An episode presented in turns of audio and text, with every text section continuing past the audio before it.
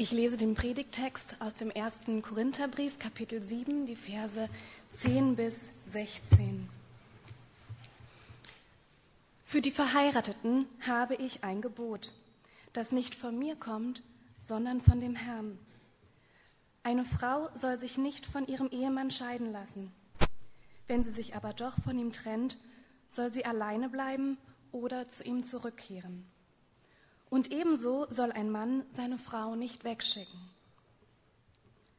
Nun spreche ich zu den übrigen unter euch, obwohl ich in dieser Sache kein Gebot vom Herrn habe.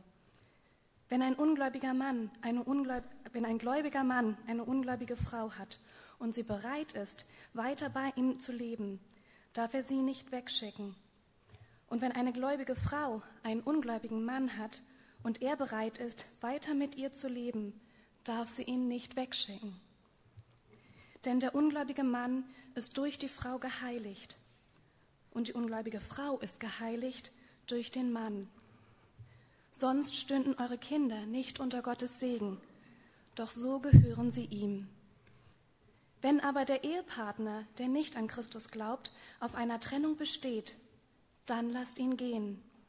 In diesem Fall ist der gläubige Partner nicht zum Zusammenleben verpflichtet denn Gott will, dass seine Kinder in Frieden leben.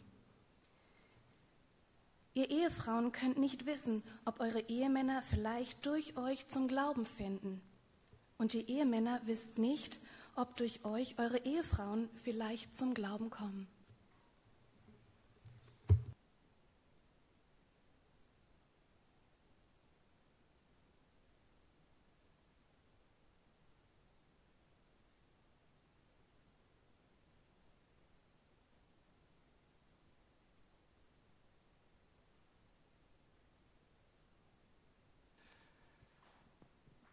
Ja, bei jedem biblischen Text ist es die Herausforderung, ähm, den so auszulegen und zu erklären, dass Menschen von ganz unterschiedlichem Hintergrund und Prägung das nachvollziehen können. Und ich denke, gerade beim Thema Scheidung sind wir sehr, sehr unterschiedlich geprägt. Die Älteren, ähm, bei denen ist es so, dass Scheidung wirklich eher die Ausnahme war und gerade in christlichen Kreisen wirklich gar nicht oder fast gar nicht vorgekommen ist. Bei Jüngeren, denke ich, ist es heutzutage mehr oder weniger gang und gäbe. Das ist einfach die Lebensrealität von vielen, wenn nicht in der eigenen Familie, dann aber doch von Klassenkameraden, Freunden und so weiter. Und ähm, das ist natürlich ein Unterschied, wie man, wie man das hört, aber ich bin sehr zuversichtlich, dass die Bibel zu allen spricht. An diesem Thema möchte ich ganz kurz einige Anmerkungen machen, wie wir überhaupt mit Gottes Geboten oder mit Ethik umgehen, weil da gibt es nämlich auch, natürlich mehrere Lager, aber auch zwei Grundlager. Also das sind die Älteren, die, wenn man philosophisch das sehen würde, eher von der Moderne geprägt sind. Die gehen vom Regelfall aus. Also die sagen, es gibt ein Gebot, es gibt eine Regel und die ist klar und die gilt für alle, zu allen Zeiten und in allen Kontexten. Jüngere Menschen und ähm, diejenigen, das, was man heutzutage wahrscheinlich unter postmodern äh, subsumieren würde, die haben einen ganz anderen Zugang zum Leben und die würden sagen, das Leben ist überhaupt nicht so einfach, dass wir es allgemein beschreiben könnten. Das Leben ist komplex. Jeder Fall ist so ein bisschen anders. Es gibt unheimlich viele Ausnahmen und deswegen sind die prinzipiell sehr, sehr kritisch, was so allgemeine Aussagen betrifft und auch was Gottes Gebote betrifft, weil sie immer denken, na, das trifft eigentlich nicht so ganz. Und ich würde sagen, beide haben recht. Die entscheidende Frage ist nur, wie stehen die Positionen in Beziehung zueinander? Das heißt, hier muss die richtige Balance gefunden werden. Ich denke, das ist fast allen klar, aber es muss die Balance der Bibel gefunden werden. Aber ich hoffe, es ist uns klar, eine Regel, ein Gebot ohne Ausnahme, das ist oft unfair, unbarmherzig und irgendwie realitätsfremd. Alle über einen Kamm zu scheren, geht fast nie. Manchmal geht es, aber nicht so oft. Andererseits aber ein Leben ohne allgemeingültiges Gebot führt oft zu Beliebigkeit. Jeder macht das, was er möchte und was Gott betrifft, und das ist leider auch eine Entwicklung unter uns Christen, dass Gottes Gebote, die verkommen dann zu so einer freundlichen Anregung zur Lebensgestaltung. Also du könntest mal überlegen, ob das nicht eventuell auch für dich dran sein könnte. Und das ist ein Umgang mit Gottes Geboten, der Schöpfer ist, der Herr ist, der auch nicht angemessen ist. Und da müssen wir uns jetzt so ein bisschen durcharbeiten durch beide Seiten. Und ich glaube, wir brauchen beides. Wir brauchen die Leute, die sagen, Mensch, hier steht es doch ganz klar.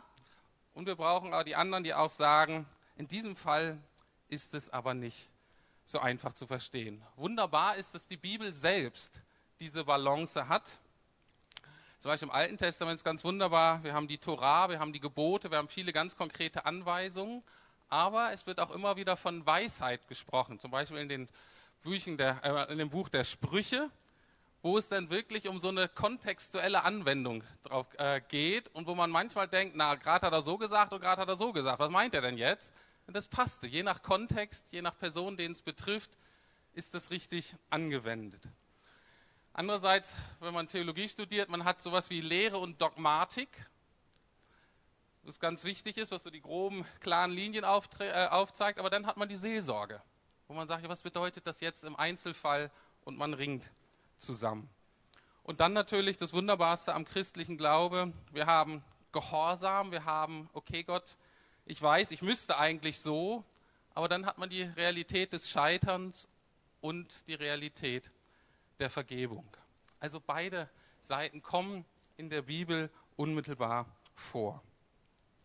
Was bedeutet das nun beim Thema Ehescheidung?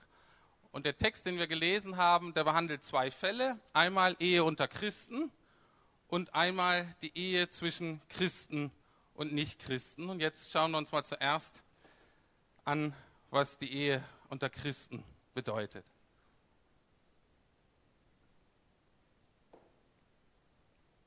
Paulus schreibt, den Verheirateten aber gebiete nicht ich, sondern der Herr, dass eine Frau sich nicht vom Mann scheiden lassen soll.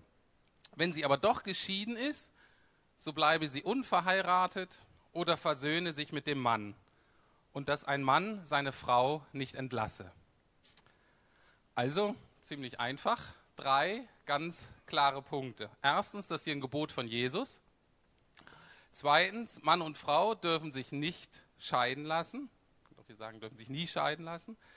Wenn aber geschieden, dann dürfen sie nicht wieder heiraten, damit die Möglichkeit besteht, dass irgendwann Versöhnung wieder möglich ist und sie wieder zusammenkommen. Das ist das, was Paulus hier sagt. Soweit, so klar. Aber, was ganz wichtig ist, so ein komplexes Thema wie Scheidung darf man nie an einem Text auslegen. Das wäre so ein Grundfehler, den man machen könnte. Sondern wenn es ein Thema ist, was häufiger in der Bibel vorkommt, muss es auch, müssen auch alle Stellen sozusagen abgeklappert werden. Und ich hoffe, es ist euch klar, dass wir das heute nicht machen können. Und wir sind ja auch im Korintherbrief und jetzt ist jetzt keine Vorlesung oder ein Seminar über Scheidung. Von daher gibt viele Fragen, die heute noch offen bleiben beim Thema Scheidung. Und ich möchte heute nur so ein paar Grundschneisen schlagen, ähm, die so eine grobe Orientierung geben und die euch hoffentlich dann hilft, auch die anderen Stellen gut einordnen zu können. Auch das Thema Wiederheirat werde ich heute nicht behandeln. Das ist nämlich ein eigener großer Fragenkomplex. Aber dennoch, Paulus bezieht sich auf eine Aussage von Jesus und die schauen wir uns jetzt mal an, was Jesus zu diesem Thema gesagt hat. Auch er hat mehr dazu gesagt, als wir heute behandeln können, aber das ist so seine Hauptaussage. In Matthäus 19, die Verse 3 bis 10 steht folgendes. Da kamen einige Pharisäer zu ihm und versuchten, ihm eine Falle zu stellen. Sie fragten ihn, darf sich ein Mann aus jedem beliebigen Grund von seiner Frau trennen? Wisst ihr nicht, was in der Schrift steht, erwiderte Jesus? Dort steht, dass der Schöpfer die Menschen als Mann und Frau schuf. Und es heißt weiter, deshalb wird ein Mann Vater und Mutter verlassen und, und sich an seine Frau binden und die beiden werden zu einer Einheit. Dann sind sie also nicht mehr zwei, sondern eins. Und niemand soll sie mehr trennen, denn Gott hat sie zusammengebracht. Ja, aber warum hat dann Mose gesagt, dass ein Mann seiner Frau einen offiziellen Scheidungsbrief ausstellen und sie dann fortschicken darf? fragten, fragten sie. Jesus antwortete, Mose erlaubte die Ehescheidung, weil eure Herzen hart sind, aber ursprünglich war sie nicht Gottes Wille. Und ich sage euch, ein Mann, der sich von seiner Frau scheiden lässt und eine andere heiratet, begeht Ehebruch. Es sei denn, seine Frau war untreu. Da sagten die Jünger zu Jesus, na dann wäre es ja besser, gar nicht zu heiraten.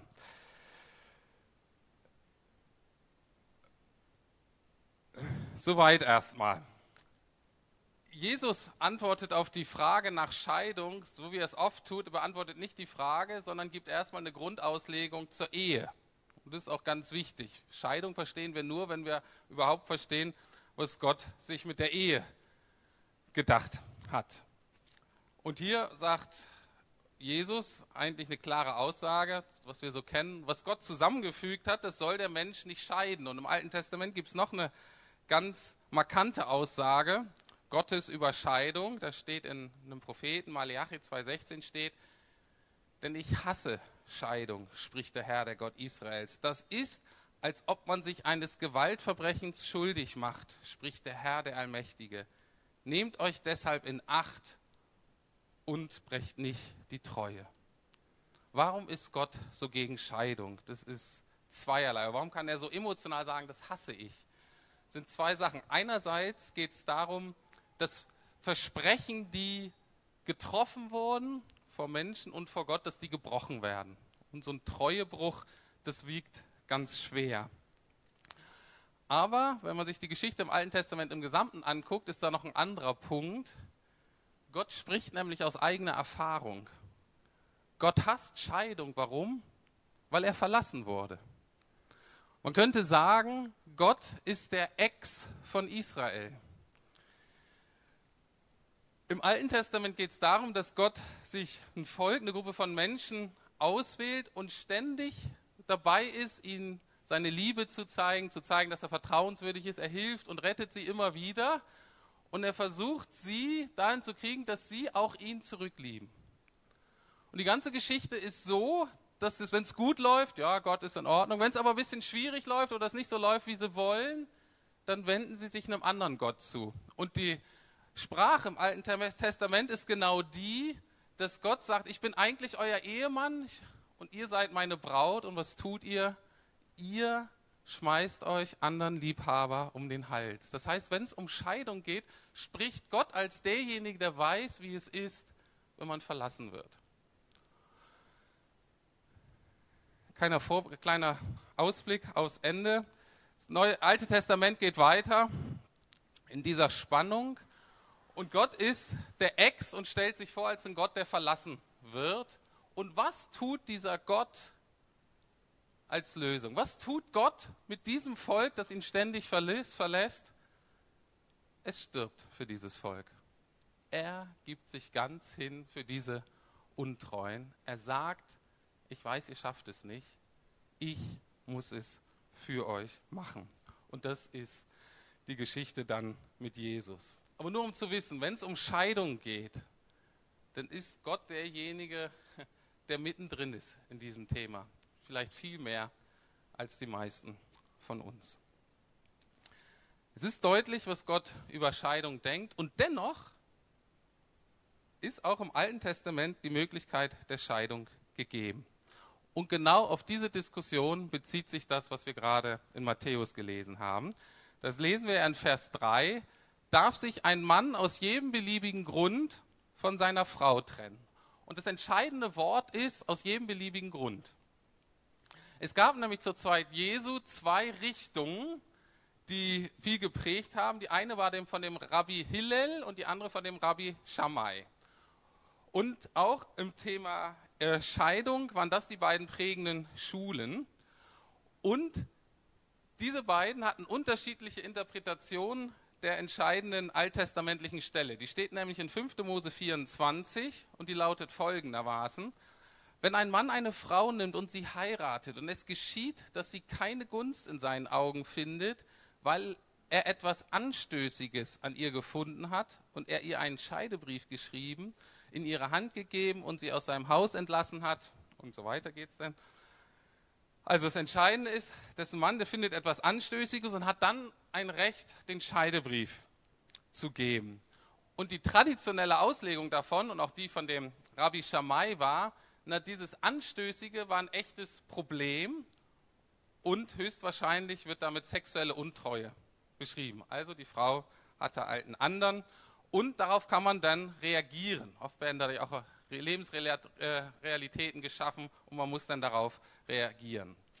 Hillel hingegen hat das anders interpretiert. Das wird aus dem Deutschen äh, gar nicht einsichtig, wie man, das, also wie man das so relativieren kann, aber im Hebräischen kann man das wohl.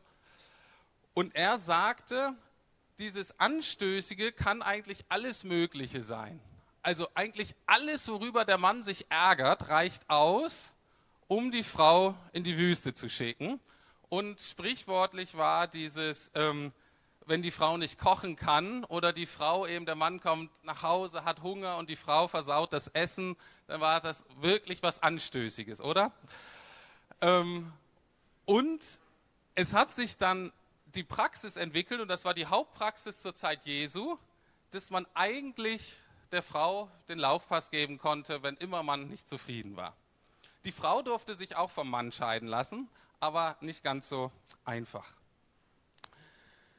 Es erinnert mich so ein bisschen an heute, ähm, wo mehr und mehr Paare, wenn man es manchmal hört, ähm, und wie wir es schon miterlebt haben, wenn sie sagen, es lief einfach so nicht zwischen uns, wir haben uns so auseinandergelebt, und, ähm, aber im Grunde geht es denen noch so ganz gut zusammen, aber äh, man trennt sich dann oder lässt sich scheiden.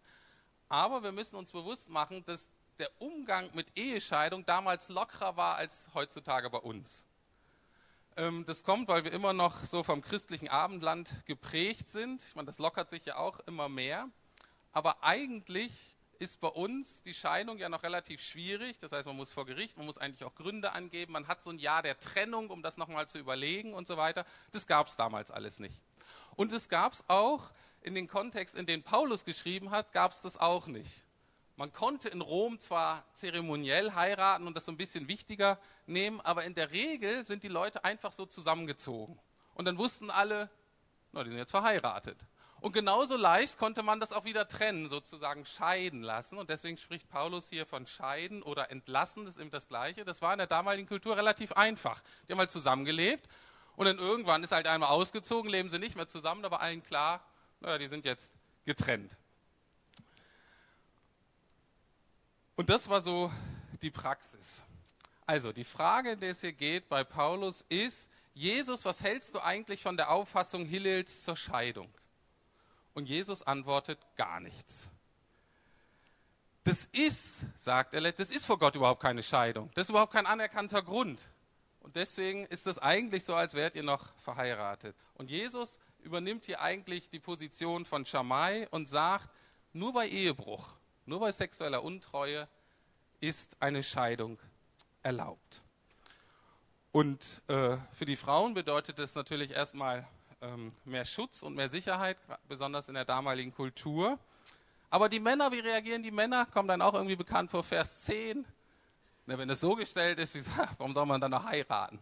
Und es kommt mir auch irgendwie bekannt vor heutzutage, Männer, auch Frauen, aber dass man denkt, wow, die Ehe ist so ein Schritt, und äh, wenn das so ernst ist, äh, wenn man den anderen gar nicht mehr los wird, dann überlegen wir uns das lieber. Und interessant ist überhaupt kein neuer Gedanke. Ne? Die Jünger sagen das, die Jünger, also nicht irgendwelche. Die Jünger sagen, ja, meine Güte, das ist ja, da müssen wir uns ja wirklich überlegen, ob wir heiraten. Und äh, ich glaube, Jesus sagt ja genau, solltet ihr euch gut überlegen. Also, Zusammenfassung ist einerseits klar, was Gott über Scheidung denkt. Sie sollte eigentlich nicht vorkommen, aber es gibt Ausnahmen, wo es möglich bzw. nötig wird. Wichtig ist hier, wenn man nur den Korintherbrief sieht, denkt man, es gibt keine Ausnahmen. Liest man aber Jesus, merkt man, dass es zumindest eine Ausnahme gibt, nämlich Ehebruch. Dann darf man den Partner entlassen, muss aber nicht. Das ist auch jetzt interessant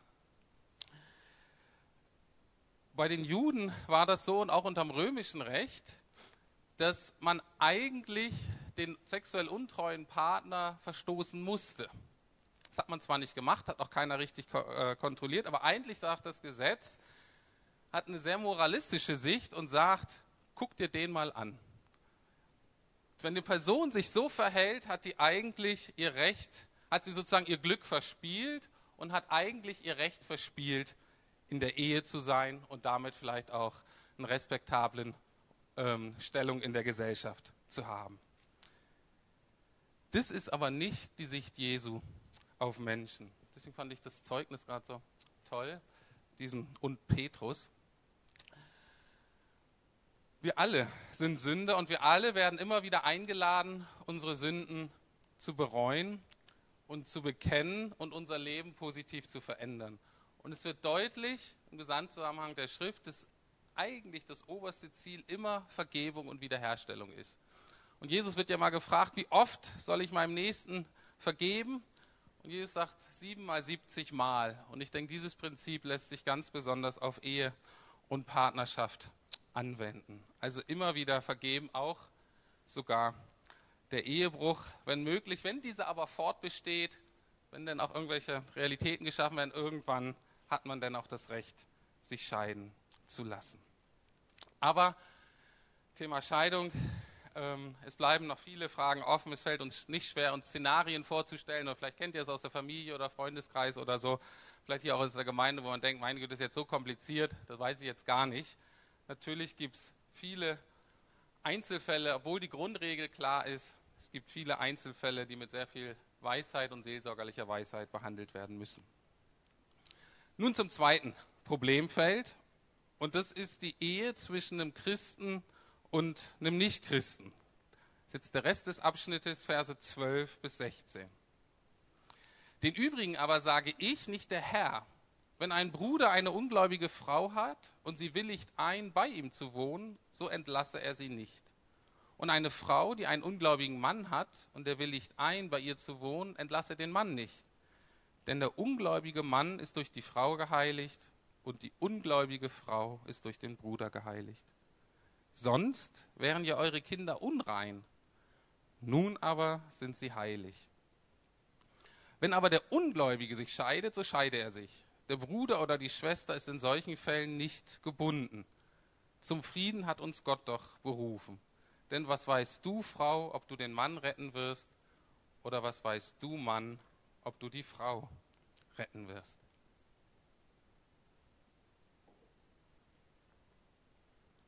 Also erstmal ganz kurz. Paulus hat in diesem Abschnitt so ein bisschen ähm, sonderbare Formulierung. Einmal sagt es der Herr und dann sagt es nur wieder er. Und eigentlich, wenn man so die Bibel liest, denkt man, na, man hofft ja, dass es eigentlich alles irgendwie von Gott kommt. Und äh, jetzt sagt Paulus das ist jetzt nur meine Meinung. So ist es aber nicht zu verstehen. Also, die Autorität dieses Wortes wird nicht in Frage gestellt. Es ist die ähm, ist der Apostel Gottes, der das sagt. Was Paulus nur deutlich macht, ist die Quelle, woher er das hat, worauf er das basiert, ist eben jetzt nicht, wie in dem anderen Fall, ein klares Gebot Gottes oder eine klare, bekannte Aussage Jesu, sondern es ist jetzt ein Fall, wo er das weise bewerten und auslegen muss, aber eben nicht als irgendjemand, sondern als Apostel Gottes, der die Autorität hat, Wort Gottes zu prägen. So, das ist die eine Einleitung. Die zweite Einleitung ist natürlich die große Frage, na, wenn man das so sieht, Christen und Nichtchristen sind verheiratet, ist es denn erlaubt, Nichtchristen zu heiraten? Der Frage wenden wir uns nächste Woche zu, weil die Frage stellt sich hier nämlich gar nicht, weil ähm, das deutlich wird vom Kontext, das sind verheiratete Paare. Und einer von dem Paar begegnet Jesus und folgt Jesus nach und ist Christ und der andere Partner eben nicht. Und jetzt ist die Frage, na, was mache ich jetzt? Ich bin jetzt, gehört zu Jesus, folge nach, aber mein Partner, meine Partnerin eben nicht. Was bedeutet das? Und was bedeutet das in Bezug auf Scheidung? Und Paulus sagt, das bedeutet für den Christen, dass er oder sie sich nicht scheiden lassen soll. Warum? Zwei Gründe. Erste ist, sagt Paulus, durch dich, weil du jetzt so eine besondere Beziehung zu Gott hast, weil du jetzt Kind Gottes geworden bist, ist dein Partner oder deine Partnerin, ob sie will oder nicht, auch in eine ganz besondere Beziehung zu Gott getreten. Sie ist zwar noch nicht gerettet, aber sie ist heilig und das meint in diesem Zusammenhang, diese Person ist dadurch in eine ganz besondere Position Gott gegenüber gekommen. Das Wort erinnert so ein bisschen an die Stellung Israels. In dem Volk waren auch nicht jeder Einzelne gerettet, aber die hatten eine ganz besondere Stellung, weil Gott sich ihnen offenbart hat, weil sie äh, weil Gottes Wort ihnen gegeben ist, weil die ganz viel mit Gott erlebt haben und weil die die Chance hatten, Gott wirklich aus erster Hand kennenzulernen. Das war ein ganz, ganz großes Vorrecht. Und so ist das jetzt auch für jemanden, wo der Partner Christ wird. Der hat auf einmal eine ganz besondere Stellung, er hat ein ganz besonderes Vorrecht, eine ganz besondere Chance, Gott jetzt auch kennenzulernen, weil der Partner Gott eben kennengelernt hat. Und genau das Gleiche gilt natürlich für die Kinder. Auch die Kinder sind heilig, die gehören jetzt untrennbar mit schon zu Gott. Die müssen sich zwar nachher auch bekehren, aber eigentlich haben auch sie die ganz große Chance, Gott ganz früh kennenzulernen. Und deswegen sagt Paulus, ihr als Christen trennt euch nicht. Das war natürlich schöne Anweisung, eine schöne Anweisung, wenn die Ehe gut war, wenn die Partnerschaft gut war. Das ist natürlich wunderbar. Dann bleibt man zusammen und äh, das ist gut und genießt es. Ist natürlich dann ganz schwierig, wenn, ähm, wenn das in der Beziehung nicht so läuft. Oder aber für die Frau damals kann das eine sehr, sehr große Herausforderung gewesen sein, weil im Römischen Reich der Mann, unabhängig davon, an welchen Tempelkulten er teilgenommen hat und welche Religion er vielleicht hatte, der Mann ganz einfach, es gab nicht sowas wie sexuelle Treue der Ehefrau gegenüber. Das heißt, ganz viele Männer, auch respektable Männer, ganz selbstverständlich hatten sexuelle Beziehungen zu Sklavinnen oder zu Prostituierten. Manche hielten sich sogar ganz offiziell eine Geliebte. Und es war völlig klar, und der Frau war das auch völlig klar, aber die waren verheiratet. Das stell dir vor, du wirst ein Christ und musst mit so einem Mann dann zusammenleben, ist natürlich sehr, sehr herausfordernd. Und daraus entstand die zweite Furcht bei den Korinthern. Dieser Neubekehrte, der jetzt zu Gott gehörte, die hatten teilweise Angst, sich zu verunreinigen, dann in dem Kontakt mit dem anderen. Vielleicht auch mit weiterem sexuellen Kontakt zu dem ungläubigen Partner, das hört ja nicht auf, wird nicht zwangsläufig. Und, ähm, und die hatten dann Angst, na, wenn ich jetzt so einen Kontakt mit dem habe oder mit der, verunreinige ich mich dann nicht? Können wir vielleicht nachvollziehen mit jemandem, der sich, äh, der gläubig wird und der Partner vielleicht kriminelle Machenschaften macht oder vielleicht sogar okkulte Praktiken und du bist da als Christ so drin und denkst, boah, das geht mir hier aber ganz schön nah. Was Paulus hier aber sagt, ist, er möchte den Korinthern Mut machen und sagen, Jesu Geist, das ist ja der Heilige Geist, Jesu Heiligkeit, die haben mehr Kraft und haben mehr Sprengkraft in positive Richtung als das andere, was die immer auch machen würden, an Kraft haben in negativer Richtung. Und deswegen möchte Paulus den Leuten Mut machen, haltet durch. Vertraut darauf, dass im Endeffekt Jesus auch da siegt. Egal wie dunkel das vielleicht teilweise aussieht. Und da merken wir natürlich, dass äh, wir als Mitchristen da eine Verantwortung haben. Ne? Könnt ihr euch vielleicht vorstellen, wenn man da so alleine ist, ist das vielleicht ein harter Kampf und da ist dann Gemeinschaft natürlich ganz wichtig. Aber das, das ist eigentlich so der Hintergrund von Paulus. Der sagt, Leute, ihr habt euch bekehrt, ihr habt die Kraft Jesu erfahren und traut darauf, dass das die auch erfahren, die euch ganz besonders am Herzen liegen. Aber was bedeutet das jetzt für den nichtchristlichen Partner? Verse 15 und 16. Der nichtchristliche Partner, der darf gehen. Paulus sagt, wenn aber der Ungläubige sich scheidet, so scheide er sich. Der Bruder oder die Schwester ist in solchen Fällen nicht gebunden. Zum Frieden hat uns Gott doch berufen. Denn was weißt du, Frau, ob du den Mann retten wirst, oder was weißt du, Mann, ob du die Frau retten wirst? Also einerseits ganz klar, der Nichtchrist ist natürlich nicht an biblische Gebote gebunden. Das gilt ja für den erstmal nicht. Und andererseits, Paulus hört sich hier sehr, sehr sachlich an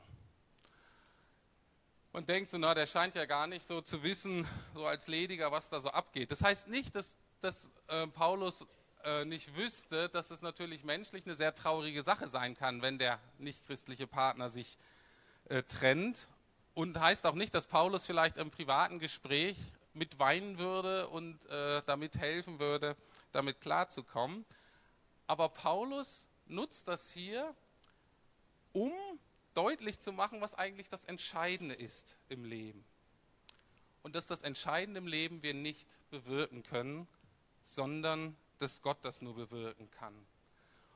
Und das Entscheidende, dadurch, dass nur Gott bewirken kann, kann das auch sein oder soll uns das helfen, dass auch wir Menschen loslassen können. Paulus sagt hier, hör zu, wenn du Christ bist und dein nichtchristlicher Partner sich von dir trennt, weil er das nicht will, weil er wahrscheinlich mit dem Jesus das nicht machen will oder weil es ihm alles so anstrengend ist, dann sagt Paulus, dann lass ihn ruhig gehen. Denn du bist zum Frieden berufen. Du bist nicht dazu berufen, den ganzen Leuten ihr Leben lang hinterherzulaufen, die eigentlich nicht wollen. Die darfst du loslassen. Das kann natürlich sehr schwierig sein, aber dahinter steht die Berufung, ihr seid eigentlich zum Frieden berufen. Kümmert euch um das, was ihr tun könnt. Gewisse Dinge liegt nicht in eurer Macht. Aber jetzt natürlich die Frage, was ist denn das Entscheidende? Worum geht Paulus hier am Ende? Das Entscheidende ist ganz deutlich, das Entscheidende ist, dass Menschen gerettet werden. Das heißt, dass diese enge Verbindung, die Gott eigentlich zu jedem Menschen haben möchte, dass die wiederhergestellt wird. Wenn wir so an Ehe denken und an Scheidung denken, das ist natürlich schön, wenn zwei Menschen sich gut verstehen, wenn die Beziehung gut ist, wenn man das genießt. Aber Paulus sagt hier, es ist zwar was Feines, wenn die Beziehung zwischen Mensch und Mensch gut läuft. Da sollt ihr auch investieren. Aber das viel Entscheidendere ist, dass dieser Mensch gerettet wird. Oder anders ausgedrückt im Kontext von Scheidung. Paulus erinnert uns daran, dass der wichtigste Bund, den wir eingehen können, der wichtigste Beziehungsbund, und die Ehe wird ja auch als Ehebund manchmal beschrieben, ist eben derjenige, den wir als Menschen mit Gott eingehen. Nicht den, den wir mit anderen Menschen eingehen. Und darum geht es Paulus hier letztlich. Und die Bibel macht immer wieder klar, Paulus macht immer wieder klar, dass das, was in dieser engen Beziehung zwischen Menschen ausgedrückt wird, ist eigentlich ein Hinweis darauf, was die eigentlich und die wichtigste Beziehung ist, nämlich Beziehung zwischen Gott und Mensch. Ich hatte ja vorhin schon angedeutet, im Alten Testament, im Neuen Testament ist auch so, Gott spricht von sich, Jesus spricht von sich als Bräutigam und die Menschen, die an ihn glauben, die ihm nachfolgen, die werden als Braut beschrieben. Das ist für mich manchmal so ein bisschen schwierig, dass ich mich so dran gewöhne. Ich denke, ich bin jetzt die Braut von Jesus. Äh, was heißt das jetzt? Das muss ich natürlich übersetzen irgendwie in so äh, Begriffe, dass ich weiß, was das bedeutet und was das für mich jetzt auch als Mann bedeutet. Ähm, bedeutet aber auch natürlich die ganze Gemeinde, eben nicht nur ich. Aber was wird deutlich, wenn wir uns vorstellen, dass Entscheidende die Beziehung zwischen Gott und Menschen ist, wenn dieser Bund das Entscheidende ist, dann merken wir, dass das Entscheidende ist, dass Gott diesen Bund von seiner Seite nicht bricht. Gott ist derjenige Bündnispartner, der seine Versprechen hält. Immer. Immer und immer. Aber nicht nur das, sondern er hat auch dafür äh, gesorgt, dass er uns vergeben kann, wenn wir ihm treulos werden. Wir sind derjenige Bündnispartner, der immer wieder ins Schleudern kommt, der sich immer wieder, die sich immer wieder wegwenden, die immer wieder untreu werden. Wir sind diejenigen, die unsere Versprechen brechen. Und Gott ist nicht nur derjenige, der selber uns gegenüber treu ist, sondern hat auch dafür gesorgt, dass wir letztlich vor ihm gelten wie diejenigen, die treu bleiben. Warum? Weil Jesus all die Konsequenzen unserer Untreue auf sich genommen hat. Und Paulus sagt deswegen einmal voller Zuversicht, nichts kann uns scheiden von der Liebe Gottes, die in Christus Jesus ist. Ja, warum? Ja, weil er ihm alles getan hat für uns. Weil er der Treue unsere Untreue auf sich genommen hat. Nichts kann uns scheiden von der Liebe Gottes, die in Christus Jesus ist. Und darum geht es in der Errettung. Es geht darum, dass wir die Vergebung für unsere Untreue in Gedanken, Worten und Taten annehmen von Gott immer wieder neu. Und wir lernen dann von Jesus, was es heißt, Menschen zu lieben. Und wir lernen Menschen immer besser zu lieben, immer mehr zu lieben. Und wir lernen ihnen die Treue zu halten. Und wir lernen dann im nächsten Schritt sogar so zu werden, wie Gott ist, nämlich, dass wir ihnen vergeben, wenn sie schuldig an uns geworden sind. Und das ist genau das, was wir beten im Vater unser. Dass ich denen vergebe, so wie Gott mir vergeben hat. Und ich möchte euch jetzt einladen, uns als ganze Gemeinde, jeden Einzelnen, dass wir jetzt die Lobpreiszeit dazu nutzen, dass wir uns nochmal diesen Bund vergegenwärtigen, in der jeder von uns mit Gott gerufen ist. Vielleicht diejenigen von euch, die denken, ich bin noch gar nicht in diesem Bund drin. Ich habe Gott zwar so ein bisschen kennengelernt, aber jetzt so als Ehepartner, als der wichtigste Beziehungspartner in meinem Leben, das ist er noch nicht. Denn nehmt doch jetzt die Zeit des Gebetes, des Lobpreises, um Gott das zu sagen. Hey, das will ich jetzt eigentlich. Dieser Schritt ist heute dran. Oder aber vielleicht gehörst du in die Kategorie derjenigen, die sich eigentlich von Gott haben getrennt haben die ausgetreten sind aus der Beziehung. Die sagten, mein Gott, das war mir eigentlich alles zu anstrengend und zu viel und ich will das eigentlich nicht. Vielleicht hast du sogar mit anderen Göttern gebuhlt, alles andere Mögliche versucht. Vielleicht ist heute die Gelegenheit für dich zu sagen, okay, ich will wieder zurück. Ich merke, es gibt keine größere Liebe. Es gibt niemanden, der mich mehr liebt. Es gibt niemanden, der mir letztlich die Treue hält. Es gibt nur einen und das ist Jesus das ist unser himmlischer Vater. Dann erneuert das. Nehmt die Zeit dafür, für diese Erneuerung. Ja, lasst uns die Zeit des Gebetes, Lobpreisteam kann nach vorne kommen. Ihr könnt nachher noch natürlich auch nochmal im persönlichen Gespräch, wenn ihr was zu bekennen habt, könnt ihr zu mir kommen oder zu jemand anders. Nehmt die Zeit, um das nochmal zu klären, die Beziehung zu Gott. Gibt auch nachher wieder das Gebet am Flügel, wo ihr auch das vielleicht nochmal persönlich Dinge festmachen könnt. Oder ihr spricht jetzt während der Lobpreiszeit jemanden an, Mensch, kannst du nicht kurz mit mir beten? Also, nehmt diese Zeit. Wir wollen jetzt ganz bewusst als Gemeinde vor Gott treten, ihn anbeten, ihm sagen, was er Großes für uns getan hat, dass wir sehr dankbar sind. Und ich lade euch ein, ganz persönlich dann zu antworten.